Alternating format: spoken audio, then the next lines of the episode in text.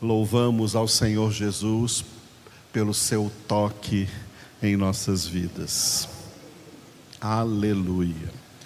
Nós vamos agora na nossa última parte da congregação de hoje, continuar no livro dos Atos dos Apóstolos, capítulo 10, tomando agora aí os últimos versículos deste capítulo 10 do versículo 44 ao versículo 48.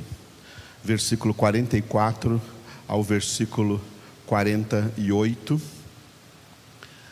cujo título é Efeito da Pregação. Até ontem nós vimos a pregação de Pedro na casa do centurião romano Cornélio. Essa pregação terminou no versículo 43 não é que terminou a pregação, Pedro estava pregando. E olha que maravilha, o Senhor o interrompeu. O Senhor deixou Pedro pregar só até ali. É interessante como o pregador tem que ter o discernimento de até onde ele deve pregar, e dali para frente foi suficiente, Deus já está agindo. O Senhor interrompeu o apóstolo Pedro aqui. Pedro parou de pregar no 43 e aí veio o efeito da pregação do 44 ao 48. Esse texto aí, do 44 ao 48, ele tem uma introdução e um desenvolvimento. A introdução é o 44, que eu coloquei ali um título que faz parte aí do versículo 44. Caiu o espírito. Que frase interessante, né? E vamos meditar sobre ela hoje.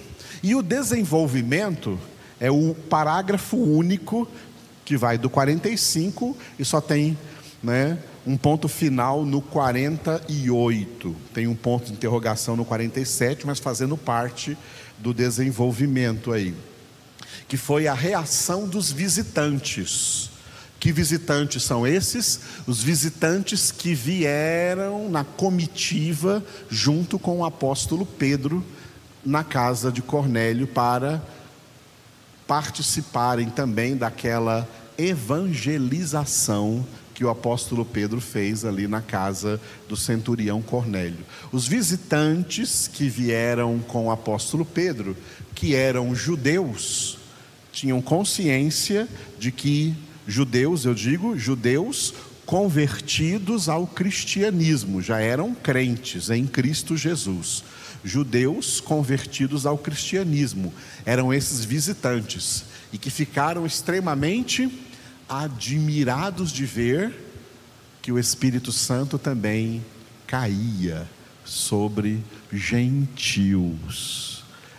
Por isso que a evangelização de Pedro na casa de Cornélio tinha o sentido de que a salvação de Deus em Cristo Jesus não estava visando somente a nação de Israel, mas essa salvação estava estendida a todas as demais nações da terra, a todos os demais povos que os judeus chamavam de gentios. Isso aqui é uma didática de Deus com esses primeiros convertidos lá no Pentecostes, que, tomando maus costumes que Israel teve no Antigo Testamento, ficavam pensando que Deus era só para eles. Quando Jesus já havia pregado, já havia dado a ordem, né? Aos próprios apóstolos, e o apóstolo Pedro estava lá presente: olha, preguem o meu evangelho a toda criatura sobre a face da terra, a toda a humanidade, e seja de que nação for, quem crer e for batizado será salvo, quem não crer será condenado. A pregação do evangelho é indiscriminada. A pregação do Evangelho é um elemento no qual não deve haver acepção de pessoas. Nós pregamos o Evangelho a todas as pessoas, A igreja de Jesus Cristo tem a ordem de pregar o evangelho a todas as pessoas sem fazer acepção. Existem outros elementos onde Deus faz acepção de pessoas. Tá? Agora, na pregação em si do Evangelho, Deus não faz acepção de pessoas, Ele dá a ordem que a igreja pregue a todo mundo o Evangelho. Glória a Deus. Vamos nos ater a este a esta introdução no versículo 44. Então, Atos 10, 44 fica sendo o nosso versículo nessa manhã. Ainda Pedro falava estas coisas quando caiu o Espírito Santo sobre todos os que ouviam a palavra. Vamos repetir? Ainda Pedro falava estas coisas quando caiu o Espírito Santo sobre todos os que ouviam a palavra. Aleluia coisas importantíssimas nós temos aqui unicamente nesse versículo. Né? É, esse aqui é um dos textos que eu leio na Bíblia e que eu penso assim, né, que se existisse uma máquina do tempo, é para esse lugar aqui, para a casa de Cornélio, nesse dia que eu gostaria de, um dos lugares onde eu gostaria de voltar, estar ali só assistindo tudo isso que ali estava acontecendo. Que maravilha! Cornélio não era judeu, ele era romano, era um centurião romano. O Império Romano, na época, dominava sobre a nação de Israel. Esse, esse império se estendeu ainda 300 anos depois de Cristo, ou 400. Não é? ah, o Império Romano dominava sobre Israel, e, portanto, Israel era um país cheio de governantes romanos e também tomado, né, cercado por todo o exército romano através dos centuriões, porque cada centurião era um, era um alguém das forças armadas do Império Romano que tinha ao seu comando 100 soldados romanos. Cornélio era um desses centuriões. Ele tinha 100 soldados romanos às suas ordens. Eu não sei se nessa reunião aqui, né? Não sei se nessa reunião aqui estavam presentes todos os 100 soldados romanos que Cornélio tinha sob suas ordens. Okay? Mas a família toda de Cornélio, os empregados da casa, parentes, amigos, vizinhos ali, conhecidos de Cornélio, estavam aí todos nesta casa de Cornélio nesse dia e ouvindo a pregação do apóstolo Pedro. E o apóstolo Pedro, o anúncio, o anúncio de Pedro, tá? O anúncio de Pedro é Jesus. O apóstolo Pedro anuncia a eles o Senhor Jesus. Especialmente no versículo 36. Esta é a palavra que Deus enviou aos filhos de Israel, anunciando-lhes o evangelho da paz por meio de Jesus Cristo, e Pedro diz: Este é o Senhor de todos. Jesus Cristo é o Senhor de todos. O evangelho que Pedro estava pregando lá na casa de Cornélio era que Jesus Cristo é o Senhor de todos. E Deus deixou Pedro pregar até o versículo 43, que foi o último que nós vimos na nossa congregação de ontem à noite. E agora, no 44, ainda Pedro falava Ainda Pedro falava estas coisas quando aqui tem uma atmosfera de repentinamente, de repente, tá? É importante você perceber na Bíblia como uma ação extraordinária de Deus, ela irrompe repentinamente. Essas ações de Deus, elas não são calculadas pelos homens. Tem gente que fica tentando é, programar uma ação de Deus, tá?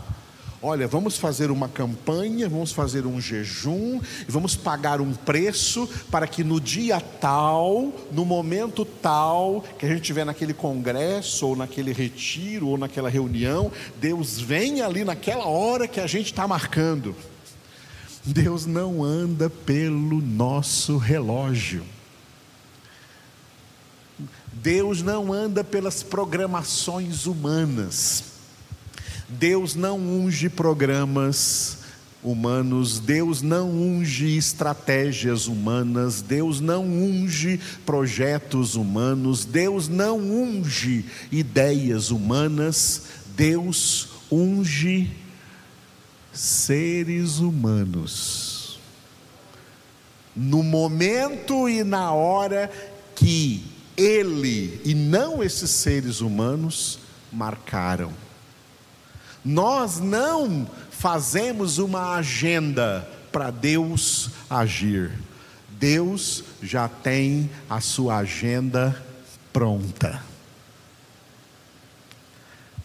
Cada dia é um novo dia que Deus concede na sua agenda. Cada dia, eu falei esses dias para trás, né, que no livro das Lamentações não está escrito que as suas misericórdias se renovam cada manhã. Não, está escrito que as suas misericórdias são novas. Não são as mesmas misericórdias de ontem que se renovaram hoje. Hoje nós estamos aqui debaixo de misericórdias inéditas. Novas misericórdias para cada dia. É maravilhoso uma palavra do Senhor lá no Apocalipse, quando ele diz: Eis que faço novas todas as coisas. Esse é o nosso Deus. Por isso que o Evangelho é sempre boa nova. Deus faz novas todas as coisas. E quando Deus, na sua agenda, determina que vai ter uma ação extraordinária da parte dele, essa ação chega na hora que Deus marcou, mesmo que os homens não estivessem esperando. Pedro ainda estava pregando, Pedro poderia dizer, Senhor, espera um pouquinho, deixa eu acabar de pregar, né? No meu programa aqui, na minha programação, né? Eu tenho mais meia hora de pregação, Senhor espera um pouquinho aí, né? Espera acabar meia hora da pregação, depois quando a gente estiver orando, aí o Senhor pode vir e cair o Espírito Santo sobre todos. E tem gente que nessa, nesse pensamento religioso pensa assim: não, não, vamos parar de pregar e vamos orar, vamos orar agora para o Espírito Santo cair. Não, o Espírito Santo caiu sobre todos enquanto eles estavam ouvindo a palavra. O Espírito Santo não vem a nós por causa da nossa oração, ele vem a nós por causa da palavra. Ele vem a nós porque ele vem cumprir em nossas vidas esse ministério que Jesus disse que é o ministério do Espírito Santo em João 16, 13 aonde Jesus chamou o Espírito Santo de o Espírito da Verdade. O Espírito da Verdade vos guiará a toda a verdade. Como que nas, nesses últimos 40 anos de heresias sobre a igreja, as pessoas caíram em heresias que deixam de lado a palavra de Deus e trazem somente misticismos sobre as pessoas. Amados, tirou a palavra, tira também o Espírito Santo. Sem palavra, o Espírito Santo não vai agir. A palavra é a espada do Espírito lá na armadura de Deus. É a espada que o Espírito Santo usa. A espada estava em ação aqui na casa de Cornélio. A palavra estava sendo pregada. Aí vem o Espírito Santo e caiu sobre todos os que ouviam a palavra. O Espírito Santo não costuma cair sobre quem não ouve a palavra. Quem não tem sede da palavra. Quem não tem fome da palavra. Hoje em dia tem uma, uma grande gama e uma grande classe aí de crentes que não querem saber de palavra, mas eles querem, querem Espírito Santo, querem unção, mas não querem a palavra. Ora, o Espírito Santo é o Espírito da palavra, é o Espírito da verdade, é o Espírito de Jesus, é o Espírito de Cristo. E ele vem trabalhando em nossas vidas pela palavra, pela palavra de Deus. Enquanto eles ouviam a palavra, caiu o Espírito Santo sobre todos eles. Por quê? Uma coisa muito importante, um detalhe que eu quero colocar aqui. Por que, que o Espírito Santo caiu sobre todos os que ouviam a palavra? Porque Deus estava já operando na vida deles, começando pela vida de Cornélio, colocando uma semente lá dentro chamada sede. Lembra de Jesus dizer: Quem tem sede, vem a mim e beba? João 7, 37 e 38. João 7, 37 e 38. No último dia, o grande dia da festa, era a festa dos tabernáculos em Jerusalém, levantou-se Jesus e exclamou: Se alguém tem sede, venha a mim e beba. Quem crer em mim, como diz a Escritura, do seu interior fluirão rios de água viva. Repita, vamos repetir. No último dia, o grande dia da festa, levantou-se Jesus e exclamou: Se alguém tem sede, venha a mim e beba. Quem crer em mim, como diz a Escritura, do seu interior fluirão rios de água viva. Tem dois personagens importantes citados aqui: Jesus e o Espírito Santo. O Espírito Santo está ali citado como água viva. Se você ler o versículo 39, vai ver que João explicou no versículo 39 que Jesus disse isso acerca do Espírito Santo. Mas olha como Jesus veio antes. Quem é Jesus? Jesus é a palavra. Jesus é o Verbo. Jesus é a palavra de Deus e Jesus diz: ó, se alguém tem sede, venha a mim e beba. Quem tem sede, venha à palavra. Tem sede? Venha à palavra. Não adianta a pessoa dizer assim: ah, estou com sede, estou com sede, estou com sede, mas não, não vai à palavra? Não, venha a mim e beba. Pela palavra vem a fé. Quem crer em mim, como diz a Escritura, como diz a palavra, até aí citou a palavra, aí lá do seu interior fluirão rios de água viva. Aí vem o Espírito Santo, que é o que maneja a espada do Espírito, a palavra de Deus em nossa vida. Vamos falar sobre essa sede. Quem tem sede?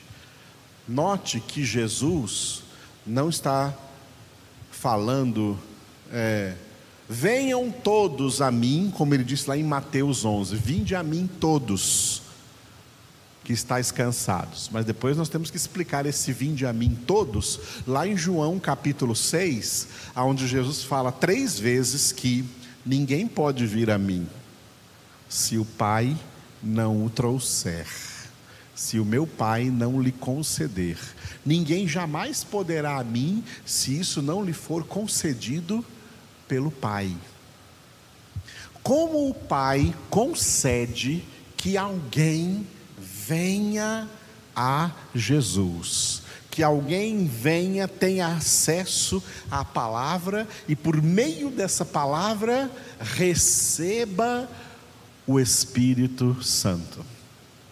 Depois de Jesus pregar a palavra por três anos e meio para os seus discípulos, no final, depois que Jesus já tinha ressuscitado, Jesus isso está lá em João capítulo 20. Jesus sopra sobre eles e diz: Recebei o Espírito Santo. Primeiro vem a palavra, e aí vem o Espírito Santo. Primeiro vem a palavra, e aí vem o Espírito Santo. Quem tem sede, vem a mim, vem a palavra. Agora, quem é que tem sede? Sede, no que se refere ao corpo, é uma emoção, um sentimento. Os sentimentos da alma que se ligam com o corpo, dizendo para o corpo que o seu corpo precisa de água. E você então sente sede e vai lá e bebe água, porque o seu corpo precisa de água. Agora, mais do que o corpo precisa de água, a alma precisa de Deus. Só que a alma humana, pelo pecado, ela se tornou enganosa. E ela não capta o sentimento da necessidade de Deus. Os homens estão por aí precisando de Deus, mas eles não sentem isso eles não sentem essa necessidade.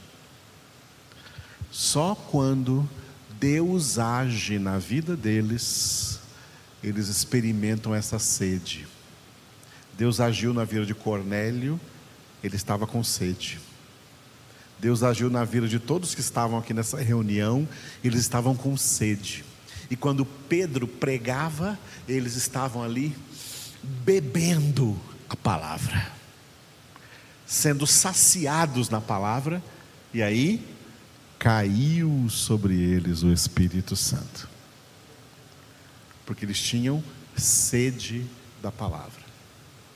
Se alguém tem sede, é porque, se alguém está sentindo essa sede, é porque está acontecendo nele, Filipenses 2,13. Deus está operando neles esse querer. E como opera o querer, opera também o realizar. São esses que têm sede. E são esses, só esses, que Jesus chama. Quem tem sede, vem a mim e beba. É como se ele dissesse assim: ó, quem não tem sede não vem, não, fica para lá. Porque se alguém está ouvindo aqui a palavra, mas não tem sede, o Espírito Santo não cai sobre eles. O Espírito Santo cai sobre quem tem sede. E por sede, e por essa sede está bebendo a palavra de Deus. Aleluia. Te louvamos, ó Espírito Santo de Deus. Invocamos de maneira particular hoje, Senhor, neste domingo pela manhã, o teu nome, ó Espírito Santo de Deus. És tu quem nos levas ao Pai, és tu quem nos levas a Jesus, és tu quem nos conduzes na palavra, és tu, Espírito Santo, quem nos guias a toda a verdade, a toda a palavra. Por isso nós te louvamos. Obrigado porque nós também experimentamos esse momento quando de repente tu caíste sobre nós, tu vieste habitar dentro de nós, tu vieste, Espírito Santo, fazer do nosso corpo o teu templo, o teu santuário, a tua morada, tu habitas em nós, tu moras em nós, nós somos a tua casa, nós somos a tua habitação, nós somos o teu templo, e nós te pedimos, Espírito Santo, enche esses templos, enche essas casas, enche essas vidas como Paulo pregou, enchei-vos do Espírito. Nós clamamos a Ti, Espírito Santo, nessa manhã de domingo. Enche a tua igreja na face da terra. Enche os verdadeiros filhos e filhas de Deus. Enche aqueles que verdadeiramente Tu operas neles essa sede, Senhor. Uma sede verdadeira. Aqueles que são convencidos de que precisam de ti, precisam da tua graça, precisam da tua presença, precisam do teu poder em suas vidas, poder para viver a palavra, poder para obedecer a palavra, poder para praticar a palavra, poder para perseverar na santificação em meio a todas as dificuldades, desafios e tensões da vida moderna no meio da qual nós vivemos. Nós clamamos, Espírito de Deus, enche nossas vidas nessa manhã, de todos que estamos aqui presencialmente, de todos que estão ao longe, de todos que ainda vão ouvir essa transmissão, venha enchendo-nos agora Batiza-nos com teu espírito, enche-nos com teu espírito, Senhor, transborda-nos com teu espírito, leva-nos, Senhor, muito transbordar desses rios de água da vida, esse rio de água da vida que brota do trono do Pai e do Cordeiro, em nome de Jesus. Te louvamos, ó Deus Aleluia. Amém. Aleluia.